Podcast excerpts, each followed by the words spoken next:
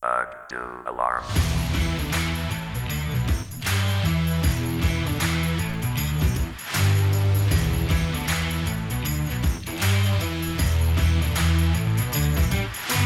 Alarm!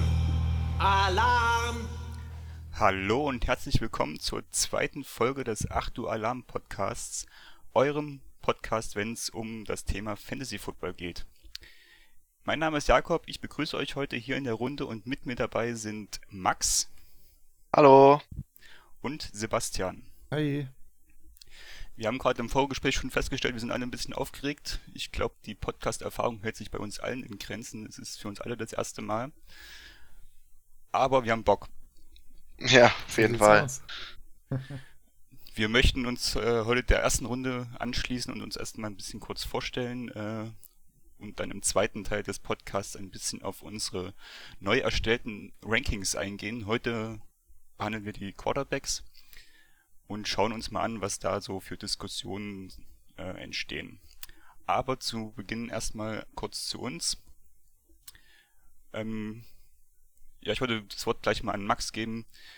Du hast ja auch kürzlich einen Artikel schon veröffentlicht zum Thema Jets-Fan, das harte Leben als Jets-Fan. Ja, Wie bist du denn zum Fantasy-Football gekommen? ja, genau. Also mein Artikel Gebuttfumbelt, mein Leben als Jets-Fan. Ähm, ja, behandelt so ziemlich meinen Weg zum Football. Also wie ich als kleiner Siebtklässler zum ersten Mal von dem Sport gehört habe, von einem Kumpel.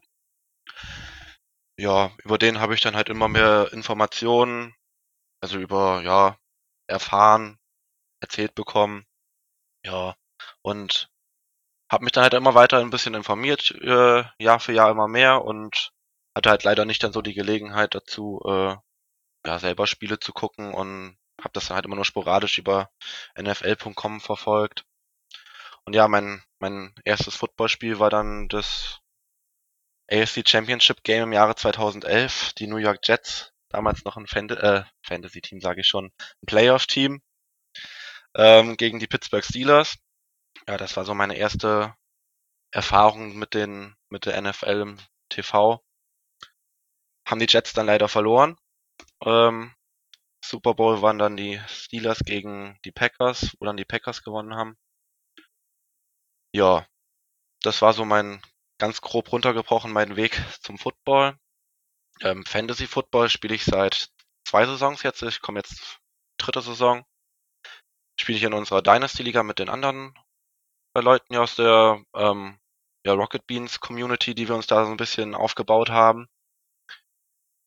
Ähm, hab da im ersten Jahr sogar meine Division gewonnen, also sogar recht erfolgreich. Und ähm, ja, also falls ihr dann noch ein bisschen detaillierter Details zu meinem Werdegang im Bereich Football und Fantasy Football erfahren wollt, dann ist natürlich mein Artikel in erster Linie zu ähm, empfehlen.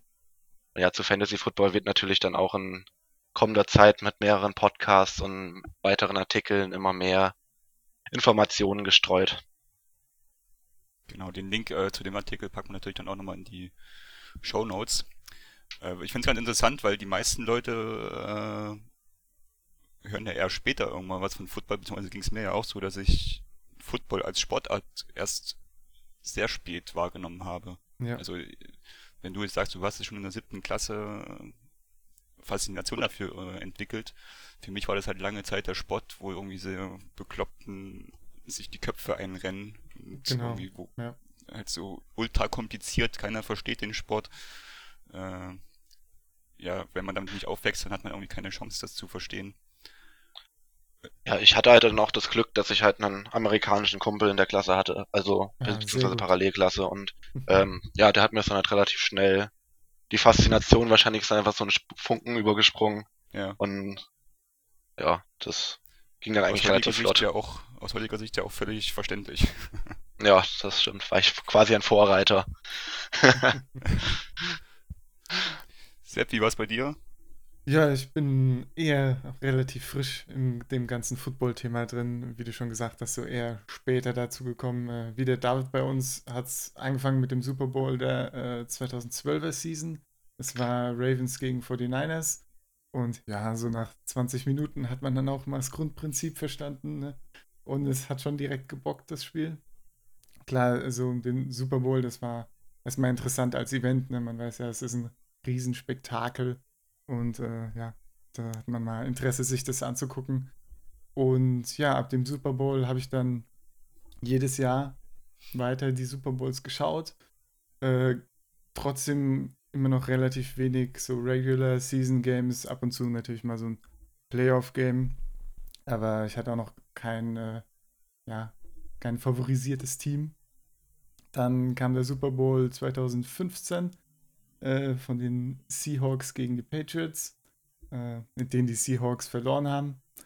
Und äh, ja, das hat so, das hat dann echt so, habe ich gemerkt, okay, das ist einfach richtig geil hier. So, das ist so ein bisschen, es war dramatisch, es war richtig knapp, das war gut, das ja, hat einfach richtig Spaß gemacht und da sind mir auch so die Seahawks ein bisschen ans Herz gewachsen und deshalb sind die seitdem so mein NFL-Team.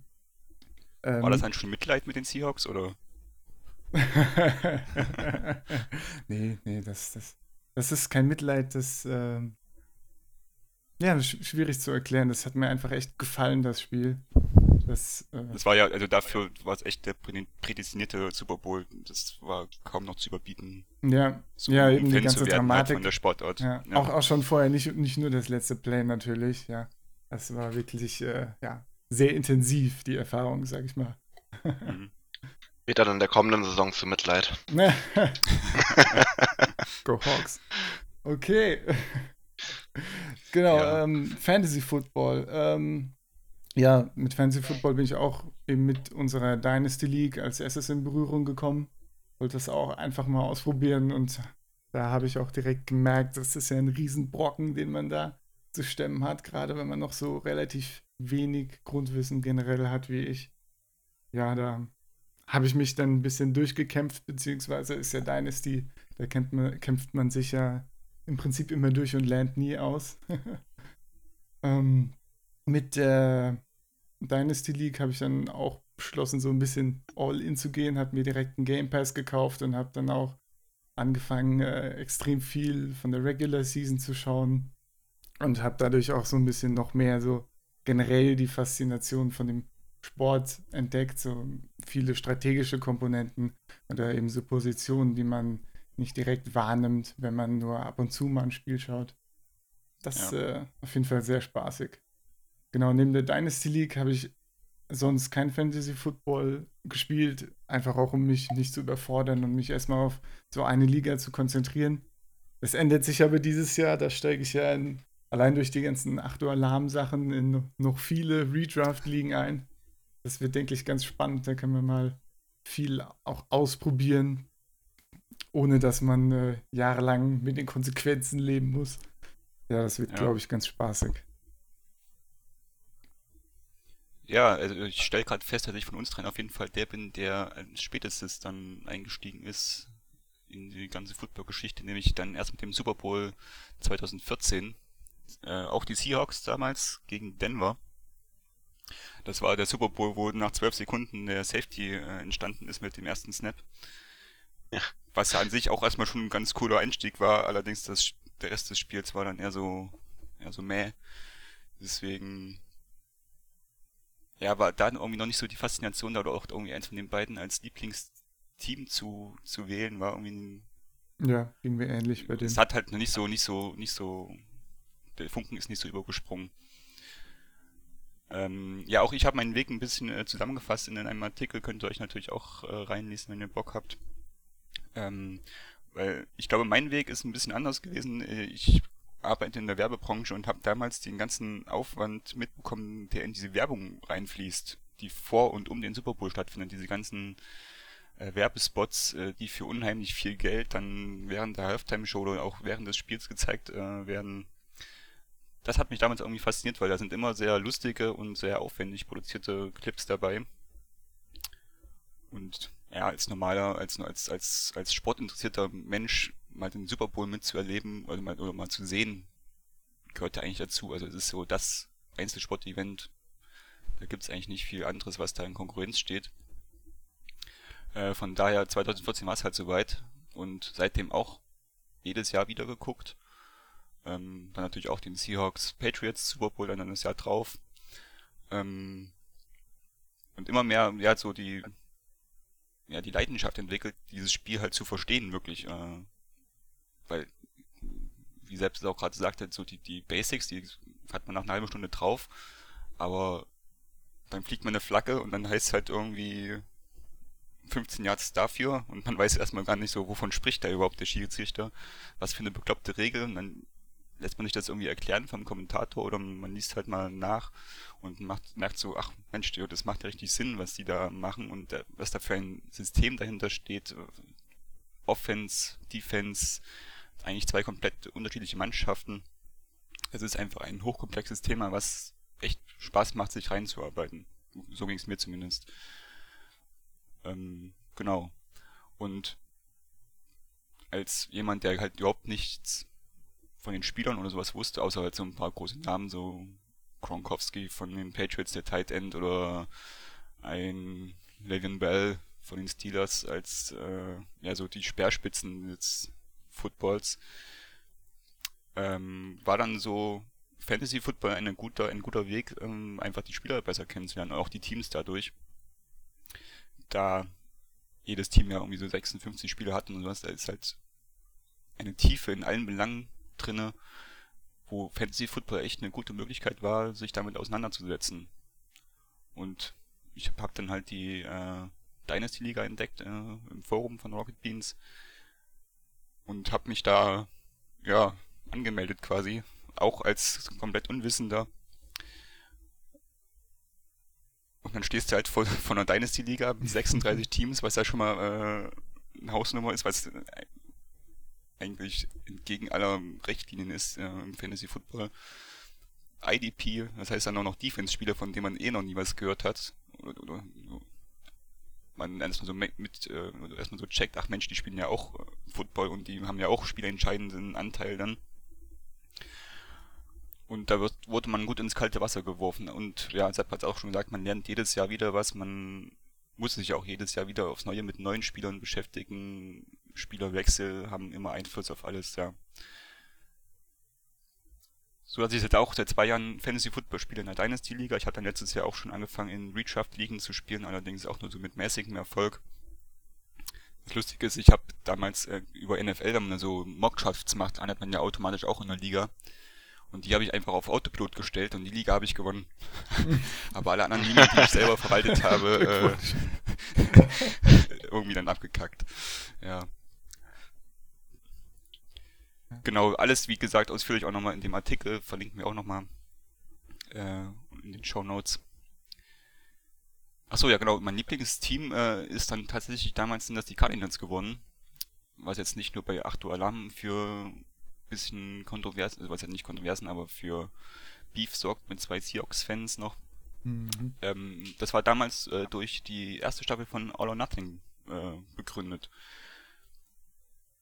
Da mich damals die Super Bowls nicht so überzeugt haben, irgendwie ein Fan von irgendeinem Team zu werden, war es dann halt so ein so eine Dokumentation, wo man echt guten Einblick bekommen hat, die echt Laune gemacht hat zu gucken und sympathische Spieler halt im Team waren so, dass ich da dann so der Funke übergesprungen ist und da Sympathien entwickelt habe, ja. Sehr gutes All or Nothing, fand ich auch, ja.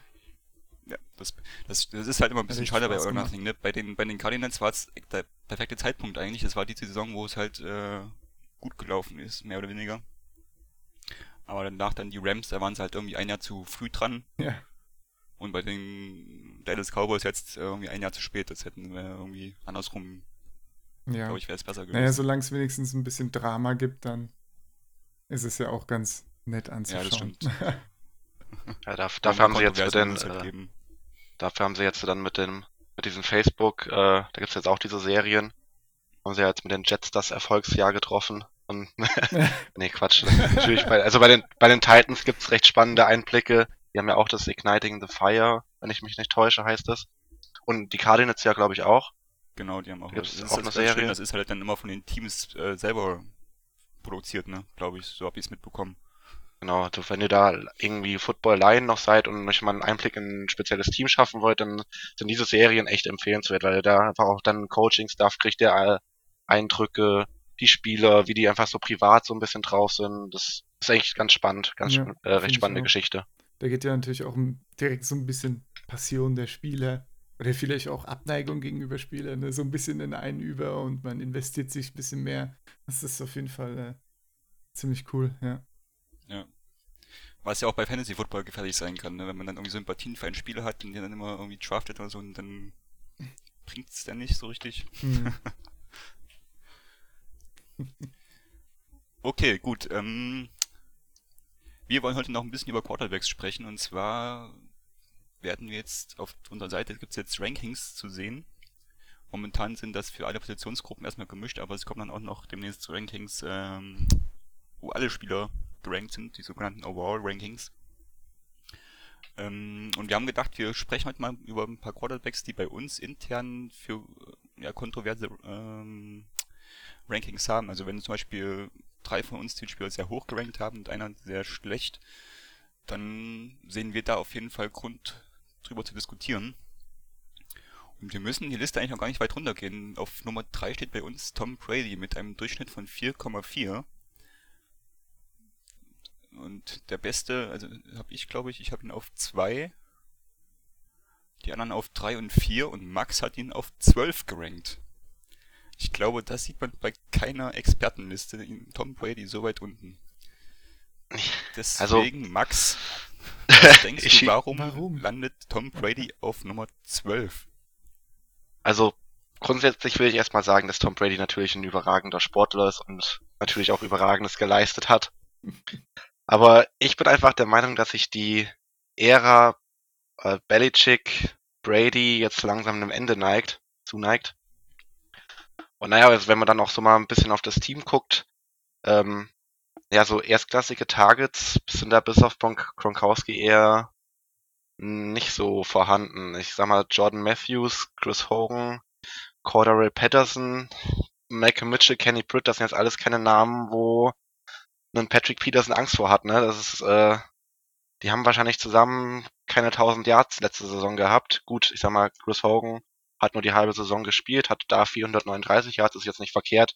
Aber trotzdem, das ist jetzt rein vom Namen her, ist das jetzt nix, was mich da, ähm, ja, irgendwie vom Hocker haut oder so. Klar, Gronkowski, der wird wieder seine, wahrscheinlich seine äh, Right Receiver, Right Receiver 1 Stats haben. Aber sonst, er sehe ich da einfach nicht, wer die Dinger von Brady fangen soll. Natürlich, äh, Belichick hat schon öfters bewiesen, dass er auch aus Scheiße Gold machen kann. Aber gut, werden wir sehen. Ähm, als nächstes dann wird Brady natürlich auch nicht jünger. Äh, schon über die 40 hinaus. Und im Prinzip ist es ja auch wirklich so, dass, dass jeder Nicht-Patriots-Fan einfach drauf wartet, dass diese Saison endlich kommt, wo, wo sie endlich mal versagen. Das ist Klar, korrekt. es in der, Divi in der Division ist es nicht leicht zu versagen. Sogar als Jets-Fan muss ich das sagen, aber äh, ja, auch gerade als Jets-Fan ist es halt auch wahrscheinlich einfach ein bisschen Wunschdenken dabei, dass die Jungs aus Boston endlich mal nicht die Division oder beziehungsweise die ganze Conference vor sich her dominieren. Und ja, ich, ich spekuliere einfach darauf, dass es jetzt dieses Jahr soweit ist und die Patriots zwar ja noch einen relativ guten Rekord haben, aber Brady nicht alles überragt. Ist natürlich, äh, alle Punkte, die du gesagt hast, äh, klangen ja eigentlich fast letztes Jahr genauso, ne? Also Tom Brady wird nicht älter, ähm, ist jetzt das Jahr, wo endlich, oder was heißt endlich, aber wo, wo er einbricht. Äh, auch damals war das Receiving Core irgendwie nicht, na gut, sie hatten damals noch Amendola, aber Edelman ist ja dann vor der Saison auch schon ausgefallen.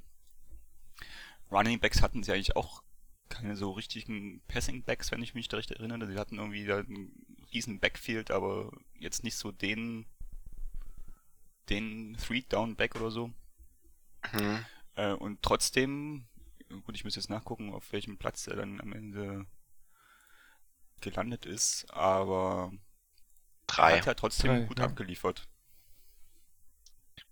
Ja, das denke ich auch. Ich meine, es kam ja auch ein bisschen so, es gab ja jetzt auch schon ein bisschen so den Retirement Talk, ja. ja, mal schauen. Langsam muss man ja drüber nachdenken, wenn man hier retired oder so. Aber gut, ich meine, irgendwann muss das ja mal anfangen. Er ist halt wirklich schon alt jetzt, aber ja, ich sehe da eigentlich nicht direkt, warum seine Leistung jetzt runtergehen soll. Ich meine, gut, Receiving Core ist auf jeden Fall nicht so stark, aber die O-Line ist noch gut und ich denke schon, dass er da irgendwie die Bälle noch an den Mann kriegt. Sie haben jetzt auch mit Sonny Michel endlich mal einen Running Back, der anscheinend ja viel Workload bekommen soll, auch wenn man da natürlich halt, also aus der Erfahrung sagen oder erstmal mit Vorsicht genießen muss, was da dann, wie, wie sie ihn einsetzen. Aber auch er könnte natürlich dann ein Target werden für Brady. Ja. Ja. Also, es ist wahrscheinlich auch. Was für Brady spricht, sind, glaube ich, auch mal seine Touchdowns. Ich glaube, er ist jetzt nie so einer gewesen, der viele Yards sammelt, sondern halt viel Big Plays äh, macht und halt Touchdowns wirft. Und gerade das ist, glaube ich, bei Fantasy Football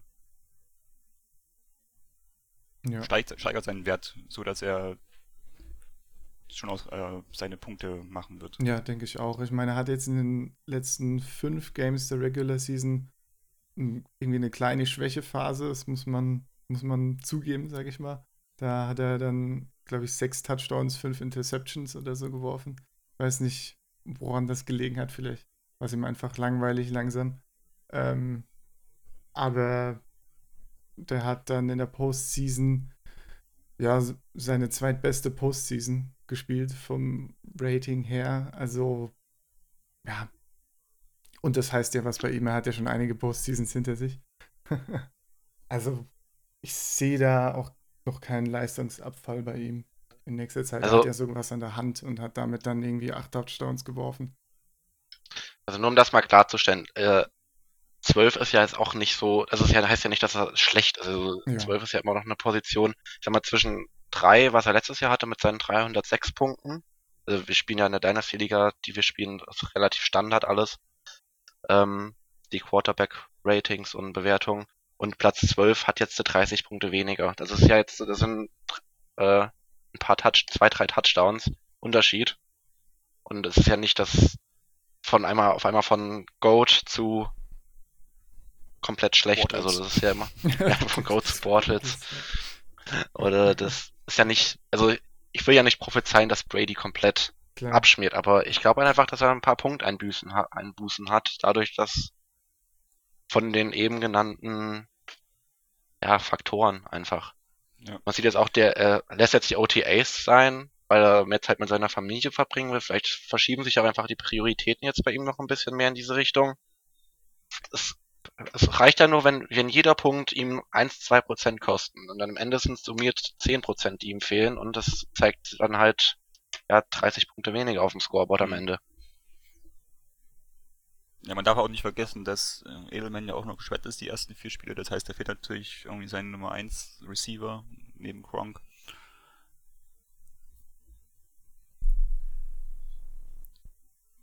Es wird, denke ich, spannend zu, äh, zu sehen sein. Ja, auf jeden Fall. Ja. Ob er Vielleicht ist auch ein bisschen glaube, mehr.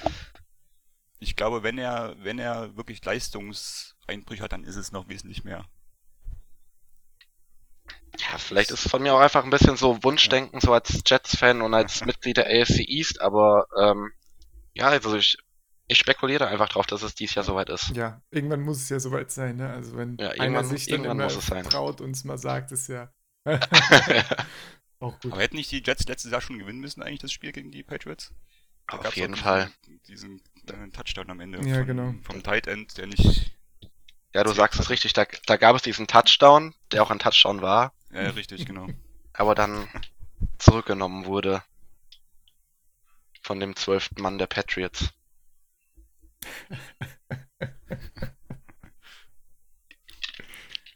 nee, okay. aber gut. Ja. Ich denke, ja, Tom Brady ist nach wie vor eine Bank beim Fantasy Football, aber durchaus mit äh, Potenzial. Aber was ich äh, übrigens mal sagen wollte, äh, würdest du eine Wette annehmen? Eine Wette. Äh, wenn ich sage, er wird Top 8 Quarterback? Top 8. Also alles, was unter Top 8, also unter 8, habe ich gewonnen. Genau. Also vorausgesetzt, ja. er spielt dann seine 14 Spiele. Ja gut, ich kann jetzt ja schlecht äh, in der Aufnahme ablehnen. Ja, deswegen bin ich da natürlich, deswegen bin ich da natürlich dabei. Okay, dann müssen wir uns noch was ausmachen, äh, um was es geht, aber ich schreibe es mir erstmal auf. Wetteinsatz kriegen wir auf jeden Fall hin. Genau. Okay. Dann gehen wir in der Liste mal ein bisschen weiter runter und wir müssen, ja, es geht eigentlich nur einen Platz runter, und zwar Sean Watson bei uns auf der 4. Äh, da hat Max ihn auf der 3 schon äh, und wir anderen alle ein bisschen später. 4, 5, 6, 7 sind also die, die Zahlen. Auch hier kannst du gerne beginnen. Warum denkst du, wird Deshaun Watson der drittbeste Fantasy Football Quarterback? Also prinzipiell muss man erstmal abwarten, wie er von seiner Verletzung wiederkommt. Ich meine, der hat jetzt in drei Jahren, glaube ich, einmal das linke und einmal das rechte Kreuzband kaputt gehabt. Ja, aber letztes Jahr war es ja dann auch so, dass er am ersten Spieltag direkt ins kalte Wasser geworfen ist, weil Tom Savage, glaube ich, äh, Minus abgeliefert hat. Und ja, der hat's ja auch dann, die sieben Spiele, die er gemacht hat, hat er ja auch überragend gespielt. Also ich glaube, der hatte sieben Spiele, knapp 1700 Passing Yards, 19 Touchdowns, 270 Running Yards und zwei Running Touchdowns. Ähm, ja, also wenn der da anknüpft, dann steht ihm natürlich nichts im Wege, dass er dann die Top 3 vorstößt. Muss halt noch ein bisschen seine Interceptions in den Griff kriegen. Ich meine, sieben Spiele, sieben Interceptions, äh, kann man verbessern auf jeden Fall. Ja, und er hat natürlich halt auch mit DeAndre Hopkins äh, einen, wenn nicht den besten Wide Receiver der Liga in seinem Receiver Core. Will Fuller, wenn der mal ein verletzungsfreies Jahr äh, spielt, ist er auch eine Bank. Da, da äh, hat er auf jeden Fall Leute, die seine Pässe fangen. Ja, und hat jetzt auch, auch trotz seiner Verletzung, hat er halt auch gesagt, er will seinen ähm, Stil nicht verändern. Also er ist ja auch, auch jemand, der einfach mal designte Laufspielzüge dann läuft. Und ja, es ist natürlich birgt das eine Verletzungsgefahr, aber er will es halt nicht ändern und das spricht dann auch dafür, dass, äh, dass er weiter viele Punkte erzielen wird. Und natürlich der Top-Punkt bei der ganzen Sache ist in meinem Fantasy-Team. Also der muss, der Junge muss liefern. Ja. so ging es mir letztes Jahr auch. Ich hatte ihn damals gestreamt und dann irgendwie so drei, zwei, drei gute Spiele gehabt und also richtig gute Spiele und dann war er leider raus. ja. Ja, also man muss ja echt sagen, was er da letztes Jahr geliefert hat als Rookie, das war ja spektakulär. Also er war in der Zeit, wo er gespielt hat, war er der Nummer 1 Fantasy Quarterback. Er hat von, ich nehme mal, dass ich jetzt sein erstes Spiel ein bisschen raus, weil da hat er ja nur die Hälfte gespielt oder so. Ähm, ja drei von den sechs Spielen waren einfach mega. Da hat er so. Da hat er mir den Spieltag quasi gerettet. Richtig, hat er genau, mir quasi den Spieltag. Ja, ja. Er hat äh, den Spieltage entschieden. Ja, das waren ja teilweise anderen... 35 Punkte oder so, glaube ich. Irgendwas genau. in der Richtung. Das ist wirklich heftig. Ja. Und selbst die anderen drei Spiele waren halt immer QB1-Potenzial. Also ich glaube, er war mal, das schlechteste war mal Platz 13, glaube ich, oder Platz 8. Ähm, also von daher, immer Start, äh, ja, ein Starter fürs Fantasy-Team. Wie Max schon gesagt hat, es ist halt die große Frage, was passiert ist nach dem Kreuzbandriss. Ähm, kann er wirklich so weiter spielen? Spielt er so weiter? Ähm, er hat momentan noch nicht gegen die starken Defenses gespielt. Er hat letztes Jahr gegen die Seahawks gespielt, wo ich sagen würde, das war jetzt so die stärkste Defense, äh, letztes Jahr zumindest noch. Da hat er 35 Punkte abgerockt, also von daher kann er das wahrscheinlich sogar. Aber auch selbst dieses Jahr ist der Spielplan nicht, also ist glaube ich auf seiner Seite. Er spielt dann irgendwie zweimal gegen die Jacks, einmal davon in Woche 17, dann spielt er in der Woche 16 gegen die Eagles. Äh, ansonsten gegen die Bills und Broncos noch, aber ansonsten sind glaube ich die Defenses, gegen die er spielt, jetzt nicht so das Gelb oder so die, die, die, die schwierigsten zu spielen. Deswegen ja, das Potenzial sehe ich auch.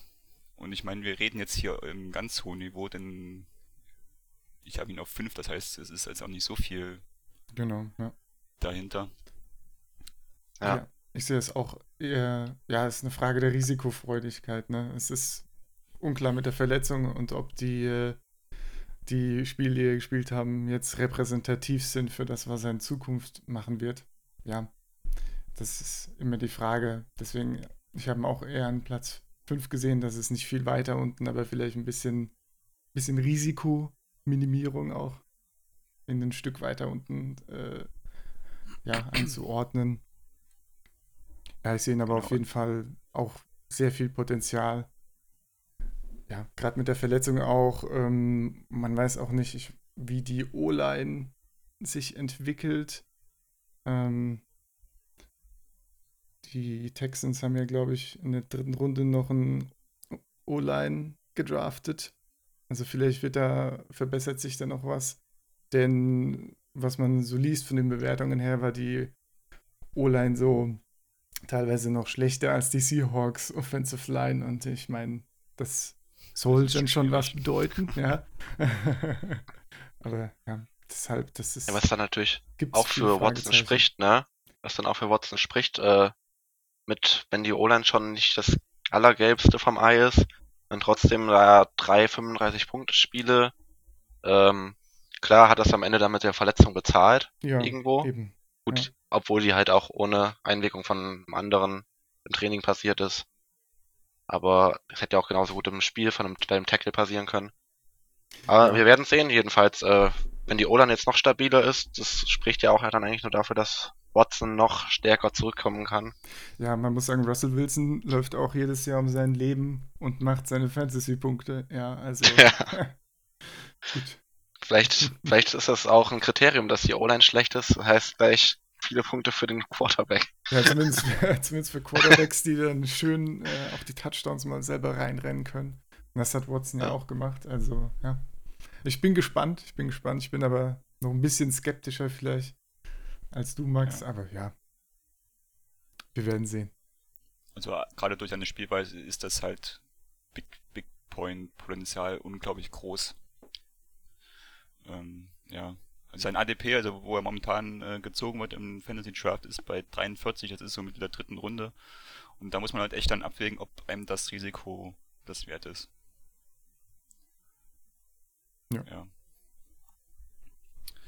Der nächste auf unserer Liste, der ist jetzt ein bisschen weiter hinten zu finden, das ist Jameis Winston von den Tampa Bay Buccaneers.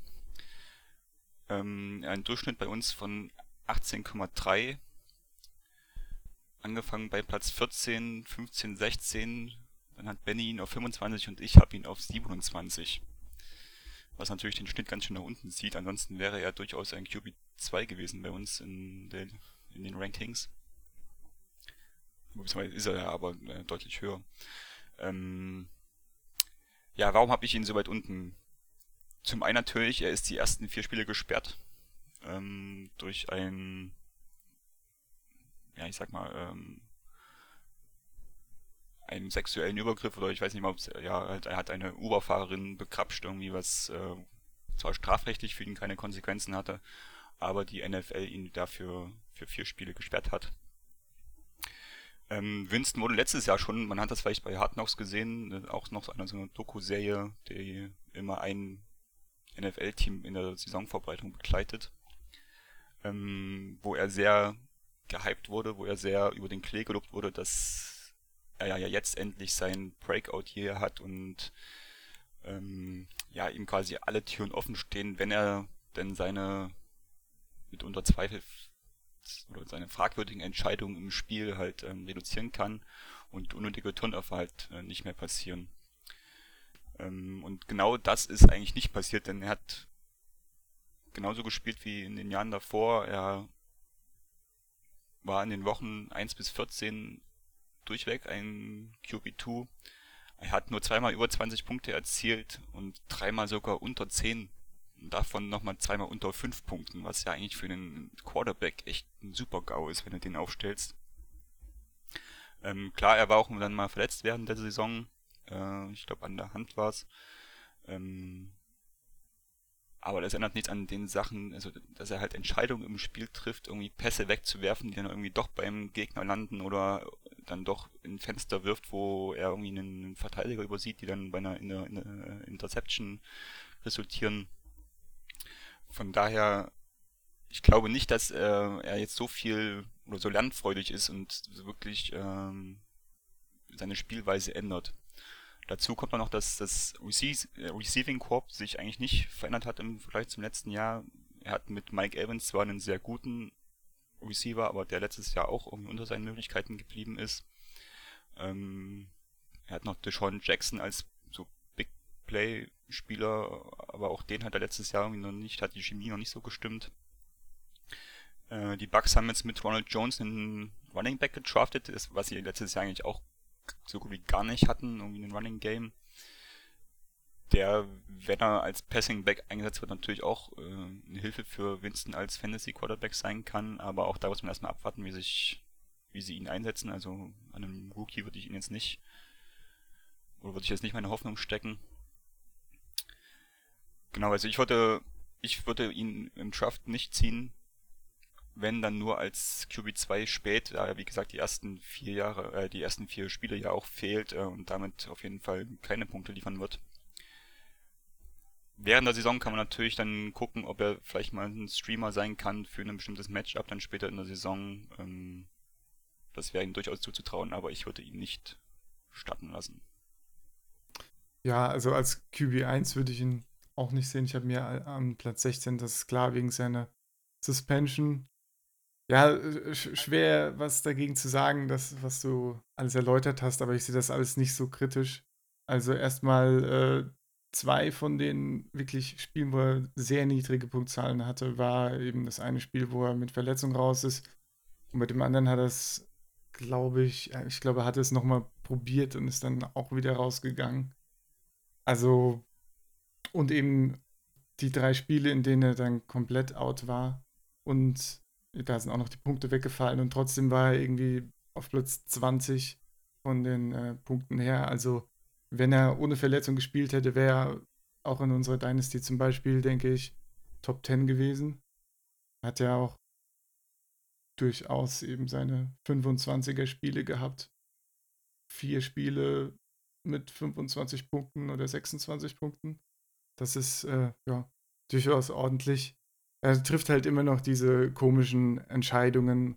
Und du hast ja schon Ronald Jones und das Run-Game erwähnt. Ich denke, da könnte ein bisschen, bisschen Last von ihm auch abfallen, wenn er da, wenn sie da ein ordentliches Run-Game wieder hinkriegen. Und ja, gut, seine Entscheidungen haben sich nicht so viel verbessert, aber eine stetige Verbesserung ist meiner Meinung nach schon zu sehen, wenn man sich zum Beispiel die, auch die Completion Rates anguckt. Das war 2015 mit 58,3% wirklich noch unterirdisch. 2016 hatte er dann äh, 60, um die 60, glaube ich. Und äh, ja, im letzten Jahr dann 63,8. Also er verbessert sich schon. Er ist schon so ein bisschen auf dem Weg nach oben. Und ja, wie gesagt, von den Fantasy-Punkten wäre er, denke ich, wirklich Top 10 gewesen, wenn er nicht äh, ohne die Verletzung eben und deswegen sehe ich ihn eben so als guten QB2, der eventuell Potenzial zu ganz guten QB1-Punkten hat, wenn er denn dann äh, spielt und wenn eine Suspension rum ist. Er ist halt auch also, ein weirder Typ einfach, ne? Das man, da weiß ja. man halt nie so ein bisschen. Das ist so eine unberechenbare Sache. Ja. Also ich denke mal so, als wenn du den auf der Bank hast, also ich sag mal, die ersten vier Spiele, die kriegt man schon dann rum mit seinem Starting Quarterback vorausgesetzt, der verletzt sich nicht. Aber wenn du dann wirklich den äh, Winston, wenn du Winston auf der Bank hast, dann hast du eigentlich Winston auf der Bank ist eigentlich eine Bank für, also so als Ersatz. Da kannst du mit Winston eigentlich nichts falsch machen. Prinzipiell geht es jetzt auch durch die Medien so ein bisschen, ja, dass der overhyped ist. Ähm, Cutten in die äh, Tampa Bay Buccaneers vielleicht und so ja, ich finde, das ist halt einfach dann auch ein bisschen so, ja, viel Hype um wahrscheinlich nichts. Also natürlich wurde er jetzt auch nicht freigesprochen von dem, was da scheinbar passiert ist. Aber ob das dann halt auch wirklich der Wahrheit entspricht, das werden wir wahrscheinlich nie rausfinden. Dementsprechend ist es vielleicht richtig, dass er halt eine Sperre bekommen hat. Das ist halt einfach, ja, dafür, dass halt einfach mit sowas am besten überhaupt nicht in Verbindung gebracht wird als NFL-Spieler. Aber ja, viele stellen dann auch ihn als Leader in Frage oder überhaupt als generell als Quarterback. Und na, ich sag mal, seine ersten beiden Jahre waren jeweils über 4000 Yards. Jetzt letztes Jahr kam die Verletzung mit rein. Ähm, für mich ist das äh, auf jeden Fall ein Kandidat, der irgendwann mal in die Top 12, also Quarterback 1, wenn es jetzt nicht nächste kommende Saison ist, wegen der Suspension, dann halt die Saison danach. Also ähm, ich bin Winston da sehr aufgeschlossen. Gut, ich habe ihn auch als in meiner Dynasty League wieder als Quarterback, aber ähm, Übrigens. ja, also ich sehe in ihm halt einfach Potenzial. Also der muss natürlich an sich arbeiten. Das hat, hat auch ja, einen komischen Charakter, aber ich sehe da auf jeden Fall das Potenzial für einen Top 10 Quarterback. Zum äh, komischen Charakter kann ich nur empfehlen, sich mal das Video anzuschauen, in dem er versucht, äh, vor dem Spiel die Mitspieler zu motivieren und dann äh, quasi seine Finger isst, weil er ja ein, ein W ist, also den Sieg und so. Das ist sehr bizarr, wirklich. Also, also er, ist, er ist einfach ein komischer Typ. Also so ein bisschen Kritik an so Führungspersönlichkeit und so kann ich schon verstehen, aber ja, noch mache ich mir da nicht zu viel Gedanken drum. Wird auf jeden Fall spannend bei den Bugs. Ja. Wie da mit Ja, auf jeden Fall. Patrick oder sowas gestartet wird. Zumal die ersten vier Spiele ja auch echt ein Hammerprogramm sind. Äh, Ich glaube nicht, dass die Bugs da auch mit Winston gegen die Saints, Eagles, Steelers, ja, vielleicht gegen die Bears, aber das ist schon mal eine Hausnummer. Ja, aber ich finde prinzipiell haben die eigentlich eine gute Truppe dastehen. Die Bugs natürlich. Hm. Sie haben auf jeden Fall eine Menge Potenzial. Sie müssen es nur abrufen. Ja. Ja, das war ja eigentlich auch letztes Jahr, haben sie- wurde ja auch schon von den ganzen Experten hoch gelobt und auch als Playoff-Contender und so und dann war es halt wieder äh, eine nicht so tolle Saison. Enttäuschend, ja. Ich drück's mal freundlich aus, ja, enttäuschend. ähm, ja, vielleicht schaffen sie es dieses Jahr, das, äh, das Motto der Tennessee Titans von ihrem Video Igniting the Fire, also vielleicht haben sie dieses Jahr das Feuer dafür, da wirklich mal weiter oben anzugreifen. Ja, vielleicht ohne Hand im Mund diesmal, aber Ohne Hand.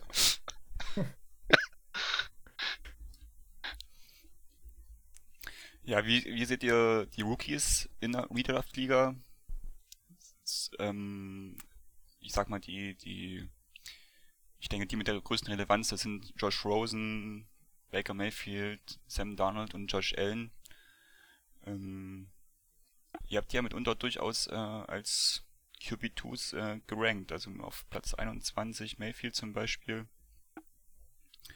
Ähm, wie seht ihr da die Chancen? Werden, sind diese Rookies einen Draft-Pick wert?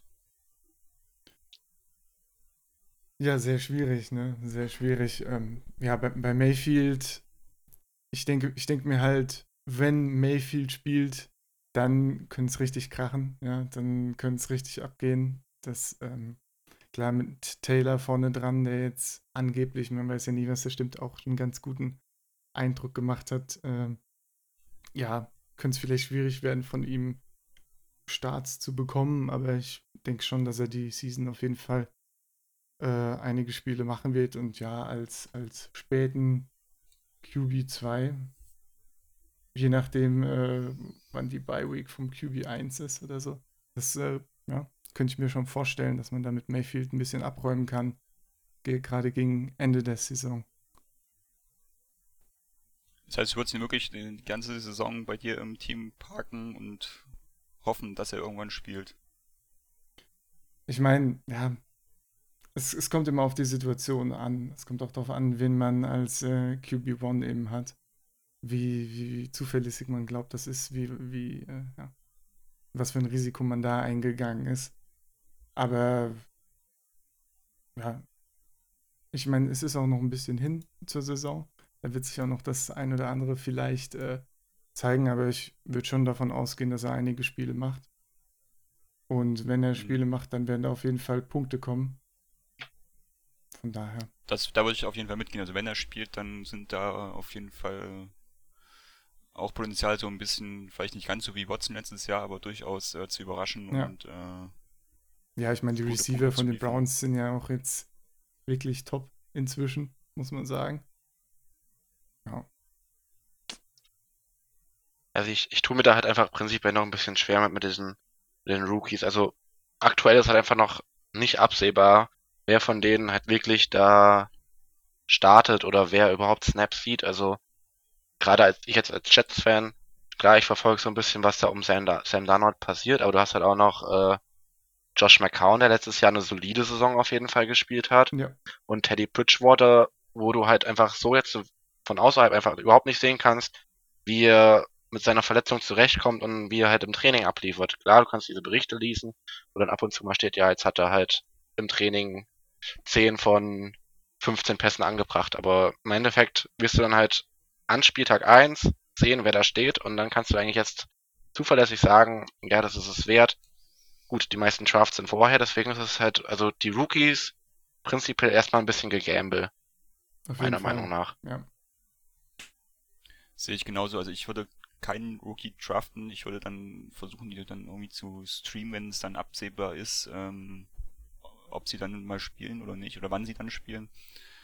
Ähm, ich glaube, von den fünf, nee, von den vier Rookies würde ich am ehesten Josh Allen dann draften, weil da die Quarterback-Situation irgendwie ganz komisch ist. Also die haben sich da jetzt von den Bengals irgendwie den Backup geholt als, äh, als offiziellen Starter.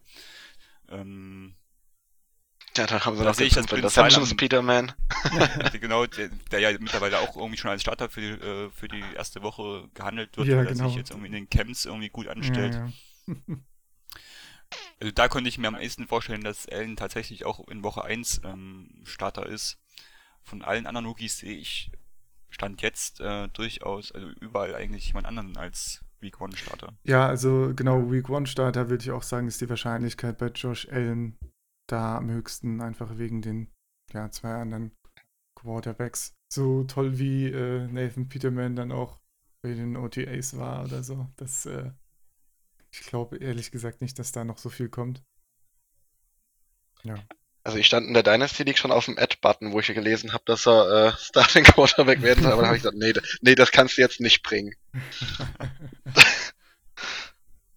Ja, vielleicht, vielleicht ist er in den drei Jahren dann irgendwie der nächste Aaron Rodgers, also wer weiß das schon. Ja. Ja. Nee, aber prinzipiell, äh, ja. Also es ist einfach auch echt schwer zu sagen, wer da jetzt das Rennen um den Starting-Spot macht. Jetzt so. Also wenn ich eine Prognose abgeben müsste, dann wäre es wahrscheinlich echt Baker Mayfield bei mir, der am ehesten startet. Baker Mayfield und also Josh Allen natürlich und Baker Mayfield, die beiden ja. würde ich jetzt ehesten als Starter sehen. Ja, zum Beispiel Darnold kann, kann ich auch überhaupt nicht einschätzen momentan, weil da eben zwei Veteranen hinten dran sind und Teddy Bridgewater hat ja vielleicht auch noch was zu beweisen, was er gerne zeigen würde. Ja, das. Es hat der Dreikampf ausgeschrieben bei den Jets, Ja. also da kann am Ende jeder als Sieger rausgehen. Natürlich über kurz oder lang wird Sam Darnold da der Starter werden, aber ob das jetzt diese Saison schon ist oder was wird sich dann abzeichnen irgendwann. Also halten wir fest, für die richtige Situation im Fantasy Draft kann ein Rookie durchaus das Gamblen wert sein, aber man verschenkt halt mindestens einen Roster-Spot dann Ja. für eine lange Zeit, der eventuell auch kostbar sein kann. Es ist dann halt, musst du halt wirklich abwiegen. Ähm, du hast halt quasi die Wahl zwischen einem Rookie oder jetzt zum Beispiel bei uns, wenn ich mal hier so reinguck, einem Philip Rivers als Quarterback 2. Äh, ein Philip Rivers pro, äh, produziert kontinuierlich Punkte jede Woche. Und bei einem Sam Darnold, also einfach dadurch, dass du jetzt äh, vor der Saison draftest, weißt du, einfach kannst einfach nicht wissen, ob der überhaupt die ganze Saison Punkte machen wird.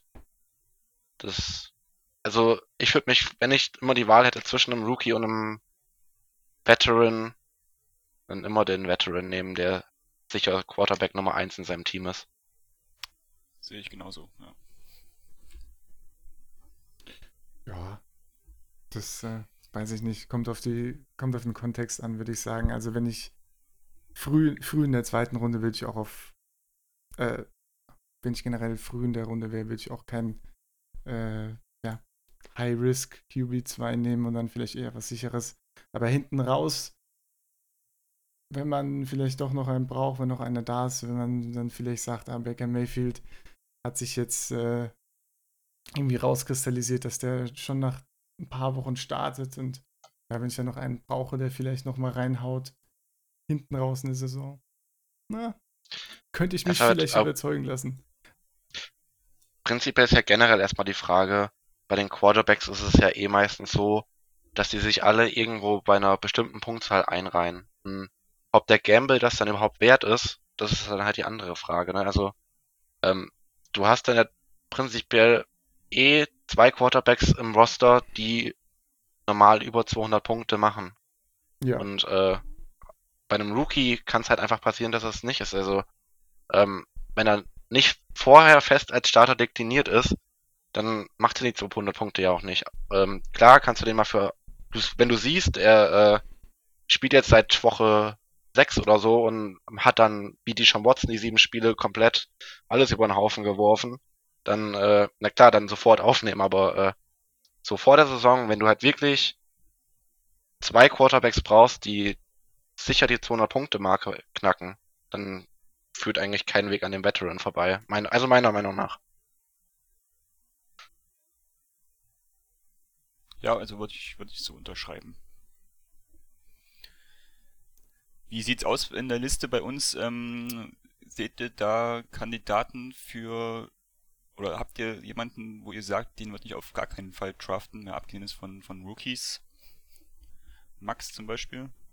Also, ähm, gar nicht, also eher als zweiter Quarterback eher. Ja, oder wo, oder wo halt du das Risiko siehst, äh, dass, ähm, dass er seiner Draft-Position, wo er, wo er gedraftet wird, nicht gerecht wird. Ja, also in unserer Liste wäre das jetzt zum Beispiel Jimmy Garoppolo, weil ähm, klar, ich habe den auch hoch eingerankt, aber ich sehe bei ihm halt die Gefahr, dass er halt einfach ähm, seinen Vorschusslorbeeren und den guten Leistungen aus der letzten Saison nicht gerecht wird.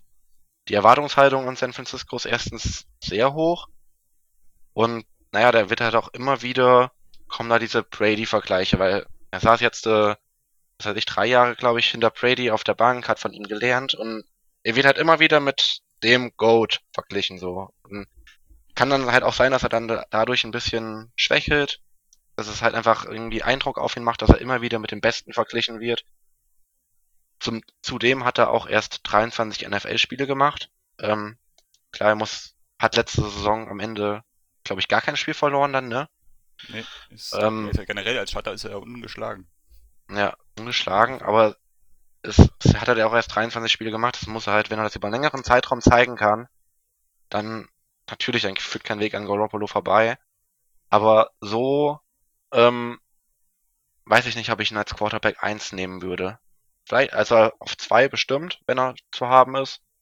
Aber, also wir haben ihn jetzt auf 11, das heißt, ja, Team 11 hätte ihn, wenn das jetzt in der Reihenfolge gepickt werden würde. Ich hätte dann, glaube ich, äh, ja, einen Philip Rivers zum Beispiel würde ich da vorziehen. Einen Matt Ryan würde ich vorziehen. Ähm, einfach, weil es halt ungewiss ist, die Situation. Hm. Ja. Also ich, ich bin halt voll auf dem Halbschein bei Jimmy Garoppolo. Ich, äh, die haben mit, mit äh, McKinnon jetzt einen Fantastischen sehr guten Spieler. Äh, Passing Back bekommen, der bei den Vikings letztes Jahr den äh, Darren Cook ersetzt hat und das echt gut gemacht hat. Ähm, man hat bei Shanahan immer schon gesehen, wie er den bei den, den Running Back bei den Falcons eingesetzt hat und ich glaube einfach, dass das eine, eine der Waffen sein wird, die Jimmy G da dann nutzen kann. Das Rece Receiving Corp hat sich nicht so viel verändert. Ähm, Pierre Garçon kommt jetzt zurück. Ich glaube, mit dem hat äh, noch nie zusammen gespielt. Er war, glaube ich, vorher schon verletzt. Äh, Marquis Goodwin, ein Big Play Spieler, der ja extrem gute Punkte machen kann. Und all diese Komponenten zusammen, ich sehe bei den 49ers echt äh, Potenzial für eine echt gute Offense und eine, sehr punktlastige Offense, wo natürlich alles über Garoppolo laufen wird. Ich bin auch ein äh, McKinnon-Fan und ich äh, kann das eigentlich nur bestätigen, was du gesagt hast. Ich äh, glaube auch, dass äh, der da gut ins System passen wird und dann eben auch viel äh, zu ihm geworfen wird von Garoppolo und ja, ich, ich bin nicht ganz so stark auf dem Hype-Train wie du, würde ich sagen. Ich habe sogar von uns dreien, habe ich ihn am niedrigsten ja. sogar. ja.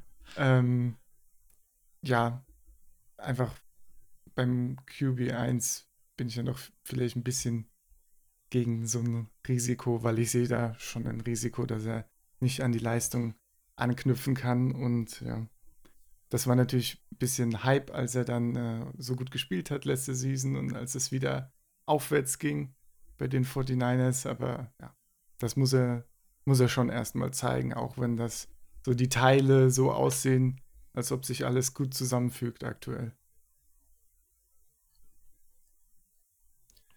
Das ist ein gutes Stichwort, denn ich habe mir Derek Carr als Spieler ausgesucht, den ich im Draft nicht auswählen würde. Auch hier sind so viele Puzzleteile ungeklärt. Ähm, die Raiders sind ein, ich glaube, sind das Team mit den größten Fragezeichen in der ganzen NFL.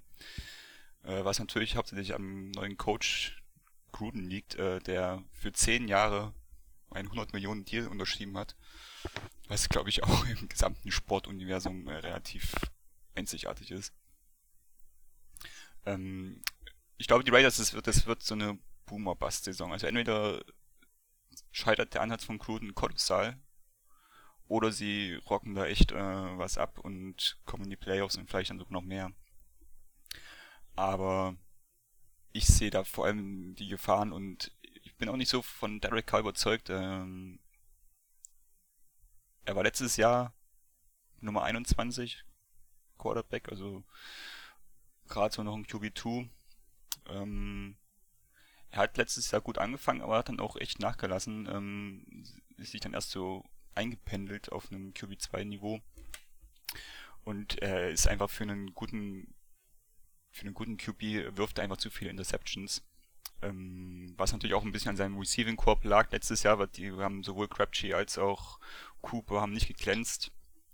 Jetzt ist Crabtree weg, der letztes Jahr, oder eigentlich in den letzten beiden Jahren durchaus noch der Nummer 1 Receiver war.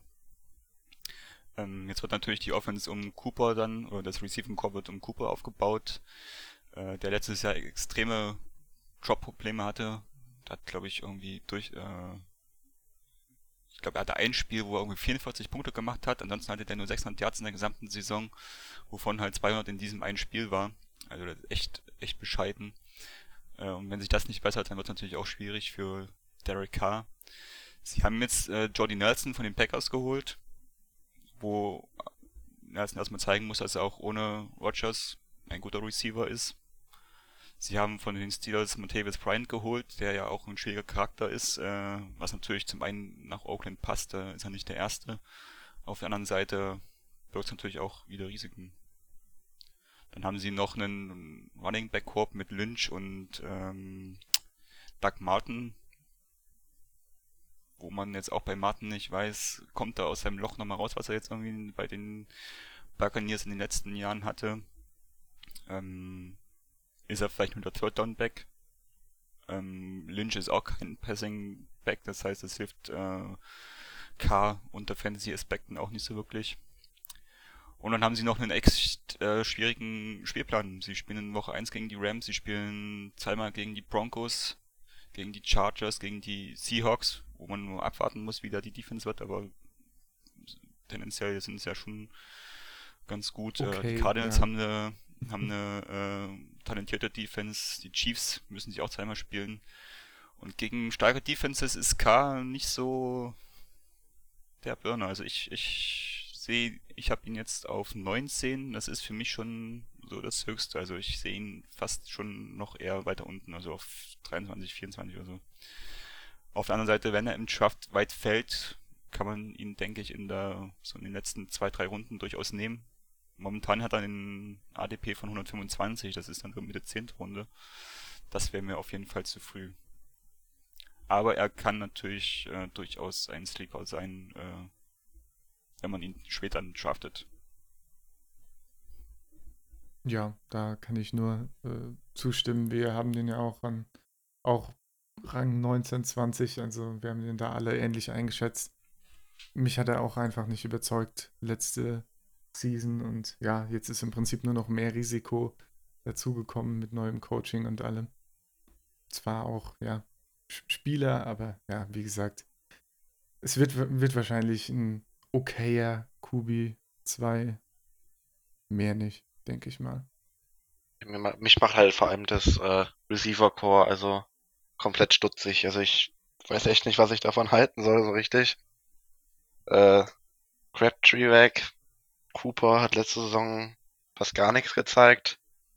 Weiß nicht, wer dem seine Pässe überhaupt fang, fangen will. Also vielleicht mit Dings, mit dem Muscle Hamster auf Running Back, vielleicht fängt er noch ein, zwei Bälle. Aber ja, also ich sehe da sonst niemanden, der, der da wirklich für viele Punkte sorgen soll und alleine kann das halt auch nicht machen. Ich glaube, die Raiders-Saison wird echt äh, spannend sein zu verfolgen. Ja, ja das wäre so ein spannendes Team für, äh, für All or Nothing oder sowas. Wo ja. du halt. So die nächsten ähm, zehn Jahre einfach. ja, jedes, All or jedes, jedes Jahr eine neue Staffel. All or Nothing 10 Years Edition. Sepp, welchen Spieler hast du dir ausgesucht? Äh, genau, äh, Andrew Luck als potenziellen Bust. Ich meine, wir haben den alle nicht so hoch, ne? Alle, glaube ich, relativ. Ja, Benny, Benny hat ihn auf hinten. 13. Genau, das wollte ich gerade sagen. Aber es gibt eben schon einige, die sehen ihn weiter oben und die sehen das Potenzial, dass er eben an seine alte Form anknüpfen kann und dann ja richtig reinhaut. Aber man muss einfach sagen, seit 2015 hat er jetzt die Verletzung und das, das zieht sich schon ewig. Dann wirft er mal Bälle, dann hat er sich übernommen, dann wirft er wieder doch keine.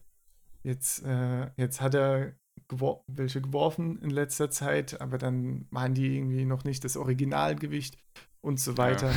Also, ja, für mich ist da, muss man bei ihm extrem vorsichtig sein. Mir wäre das äh, wahrscheinlich zu viel Risiko. Ich denke auch, äh, das Team wird dann erstmal vorsichtig versuchen, äh, ja, ihn so wieder ins Spiel reinzubringen und ja, stellt sich wirklich die Frage, wann er startet, wie viel er startet, kann er anknüpfen an seine Form, die er vor ein paar Jahren hatte. Das sind mir, mir zu viele Fragezeichen. Deswegen, äh, ja, ist das, glaube ich, nichts für mich. Also an sowas wie 13 würde ich ihn, würde ich ihn wirklich nicht nehmen. Das ist, nee, das ist mir zu hoch. Zumal auch die Frage ist, wenn er denn so spielen kann wie vor der Verletzung, was hat er für Waffen? Also ist er überhaupt in der Lage dazu, dann gute Punkte zu erzielen? Äh, ich glaube, Running Game ist so gut wie gar nicht vorhanden. Sie haben sich zwar irgendwie Rookies gezogen, aber auch erst spät in genau, Draft. Eher, eher die ja. hinter, Nieheim, Heinz. Ja. Heinz oder so. Der ja, soll aber ein genau. guter äh, Passing Running Back, also soll gut fürs Passspiel prädestiniert sein. Ähnliche Rolle wie Chris Thompson oder so. Bei den Redskins. Man kann es nur hoffen, ne? Also auch weil auch das Receiving Corps, sie haben zwar T.Y. Hilton, der echt eine Bank ist, aber pff, dahinter weiß ich nicht. Also ja. selbst wenn er fit ist, äh, glaube ich, wird es schwierig, dass er dann wirklich noch QB1-Potenzial hat. Ja. Dann schauen wir uns mal noch die andere Seite an. Ähm, Spieler, wo wir sagen, oder beziehungsweise Quarterbacks, wo wir sagen, wenn die in eine bestimmte Draftposition rutschen, unbedingt zugreifen, denn die könnten über ihrem Draft-Pick spielen. Sepp, wen hast du dir da ausgesucht? Ja, also es kommt natürlich immer auf die konkrete Situation an. Äh, ich sag mal, wenn er weit nach hinten rutscht und man vielleicht sich sagt, ach, da habe ich noch einen Platz, dann könnte ich mir vorstellen, äh, Andrew Luck zu nehmen. ja, ich meine, wir, wir haben viele Gründe aufgezählt eben, aber er, er, war halt einfach 2012 mit Abstand der äh, äh, First Pick overall, wo da waren sich so ziemlich alle einig. Er hat schon so viele Punkte geliefert. Und es ist ein hohes Risiko, aber es kann passieren, ja, es kann passieren. Und ich weiß nicht, vielleicht äh, möchte äh, sich da jemand mal dran ausprobieren. Vielleicht hat jemand Insider-Informationen und äh, merkt, oh, da liegt ja noch ein Andrew Luck rum, den ich draften könnte. Und ja. dann äh, kann man zuschlagen, wenn man Ja. sich bewusst ist, was man tut. Ja. Ja, ich habe auch gehört, die haben einen guten, guten Passing-Back jetzt getraftet. Ja. Heinz. Ah, ja, ah, der, Und okay. T.Y. Hilton, äh, T.Y. Hilton ist eine Das Bank. ist eine Bank, habe ich gehört. Ja, also ich denke durchaus auch, dass äh, ein Late-Round-Pick äh, könnte er auf jeden Fall wert sein. Ist ein bisschen dieselbe Diskussion wie mit den Rookies, ne? Ähm, ja, genau. Es kann halt auch sein, dass er gar nicht spielt. Aber wir gehen mal vom Besten erstmal aus. ja, also Verlauf der kommenden Wochen abwarten, ein bisschen halt sich dazu belesen und dann kann man den schon spät, wenn er halt weit genug gefallen ist, schon nehmen, finde ich. Ja. Max, welchen Spieler würdest du ähm, auswählen? Ich, du- ich habe mir äh, Mitchell Trubisky ausgesucht.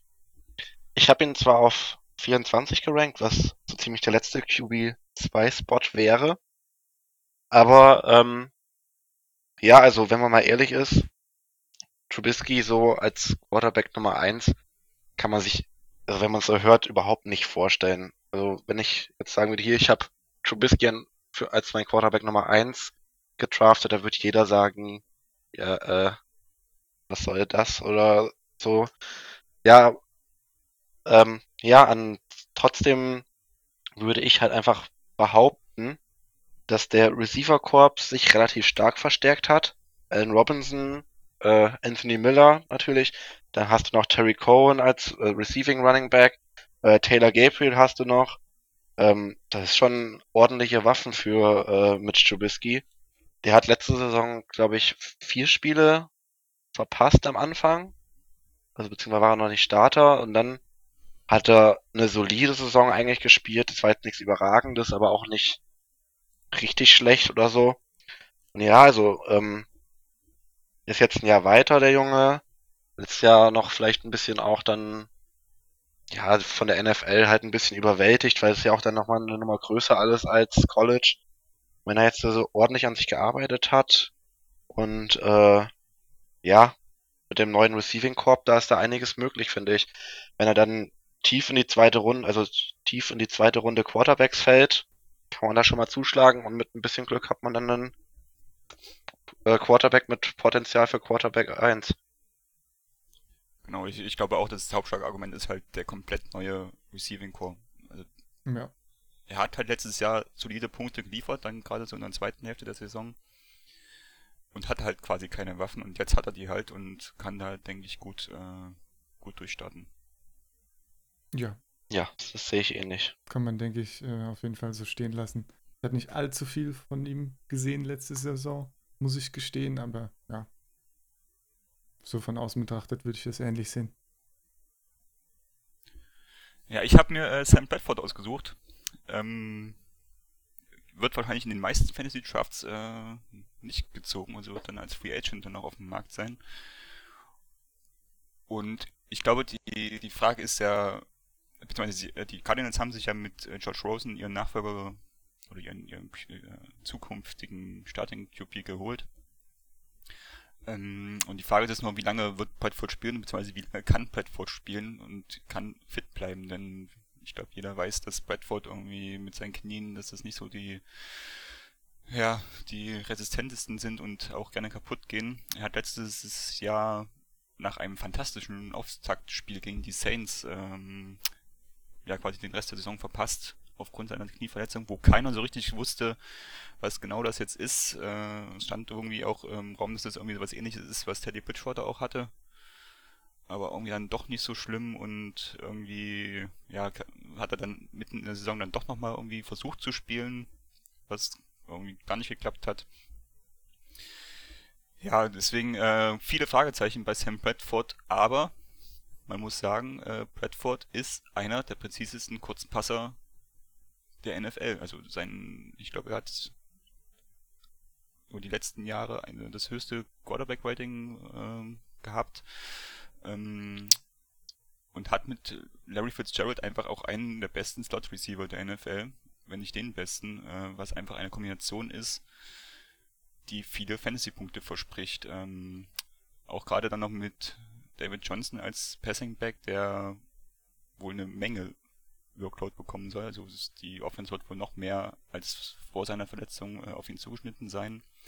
Sie haben dann noch mit Christian Kirk einen Slot Receiver geholt, der jetzt wahrscheinlich erstmal ein bisschen Outside spielen wird, aber dann tendenziell auch im Slot spielen wird und bewiesen hat, dass er im Slot gut spielen kann. Ähm, und ich sehe, also wenn Bradford fit ist, sehe ich ihn als auf jeden Fall als Top 20 Quarterback, wenn nicht sogar noch höher. Und die Chance, dass er das erste oder die ersten paar Spiele spielt, sind in meinen Augen so hoch, dass ich ihn als Late Round QB auf jeden Fall spielen würde oder ziehen würde. Ähm, er spielt in der ersten Woche gegen die Redskins, was jetzt nicht so ein krasses Matchup für ihn ist. Das heißt, da sind auf jeden Fall Punkte drinne. Im Verlauf der Saison muss man dann gucken, weil er spielt gegen viele gute Pass-Defenses, die natürlich dann für ihn gefährlich sein können. Aber gerade so am Anfang der Saison, warum nicht? Ja. Ja, bleibt halt auch vor allem abzuwarten, jetzt, was da mit Josh Rosen noch passiert und ja, wie sich das dann halt dieser Zweikampf da so entwickelt um den Starting-Spot. Muss man halt auch dann die nächsten Wochen abwarten, aber prinzipiell, ähm, ja, würde ich auf jeden Fall auch ähm, in dem Draft auf jeden Fall Bradford über Rosen auf jeden Fall picken. Und ja, wenn der tief genug fällt, würde ich auch einen, als Quarterback 2 dazuschlagen, glaube ich.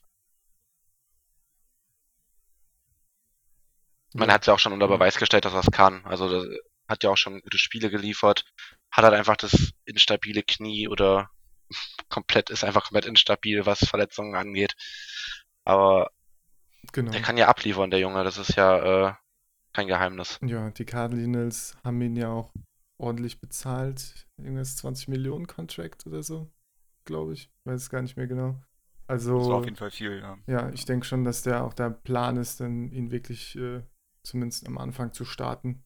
Und ja, wenn er gesund bleibt und seine Receiver findet, was ja bei ihm, äh, glaube ich, eher das geringere Problem ist, dann ja, warum nicht? Ja. Gut, dann wären wir für heute mit den Quarterbacks durch. Ich hoffe, ihr alle konntet ein paar nützliche Tipps äh, und Tricks aus unserem Gespräch ziehen, aus unserer Diskussion und habt ein paar Argumente gefunden, ähm, grundsätzlich kann man natürlich sagen, macht euren Fantasy Draft so spät wie möglich, dass ihr alle möglichen Informationen habt ähm, zu den Spielern. Da sind dann eventuell kurz vor Saisonbeginn manche Starting Positionen schon wesentlich sicherer als jetzt im Zeitpunkt. Aber man muss auch sagen, wir befinden uns im Endspurt. Der Juli ist der letzte Monat ohne Football. Im nächsten Monat gehen dann schon die Preseason-Spiele los. Wird auf jeden Fall. Klasse. Wird klasse, genau. ja. Obwohl die Preseason-Spiele eigentlich meistens äh, doch äh, nicht so schön anzuschauen sind. Aber, Aber endlich Football. mal wieder Football, genau. Ja, ja genau. Wir haben natürlich auch noch für die nächsten Wochen äh, ein bisschen was geplant. Ähm, mit in den nächsten Podcasts soll es dann äh, vor allem auch mal um Strategien im Draft gehen, also was macht Sinn, wann man welche Positionsgruppe oder welchen Spieler pickt. Ähm, da wollen wir uns im nächsten Podcast ein bisschen mit beschäftigen. Wir haben ja auch äh, vor, ein Fantasy-Team zu begleiten eine Saison über. Dafür wollen wir uns natürlich auch vorbereiten. Das heißt, äh, Strategien besprechen für dieses Team, ähm, auch eine Mock-Draft mal machen wir wollen natürlich unsere finalen Rankings, die wir natürlich jetzt im, in der Preseason immer aktuell halten, äh, dann nochmal besprechen. So, was sind unsere Top 10 Spieler? Ähm, natürlich auch die Diskussion, die wir heute geführt haben über Quarterbacks, soll es natürlich auch noch zu den anderen Positionsgruppen geben. Ähm, dann werden wir innerhalb äh, des 8 Uhr Alarms Teams äh, natürlich noch eine Liga gründen, wo wir einen Schaft machen. Genau, also wir haben noch reichlich Programm, aber wie gesagt, die Zeit ist auch nicht mehr so lange. Äh, von daher, ja.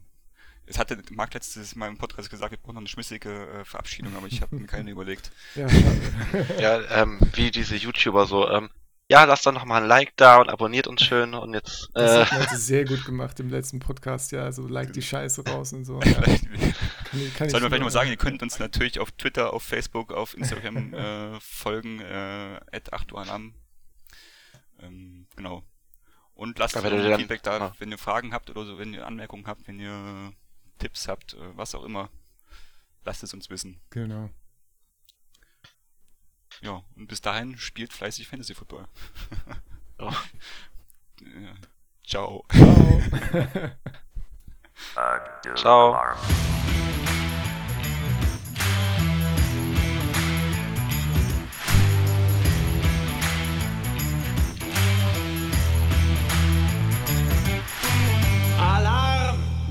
I love.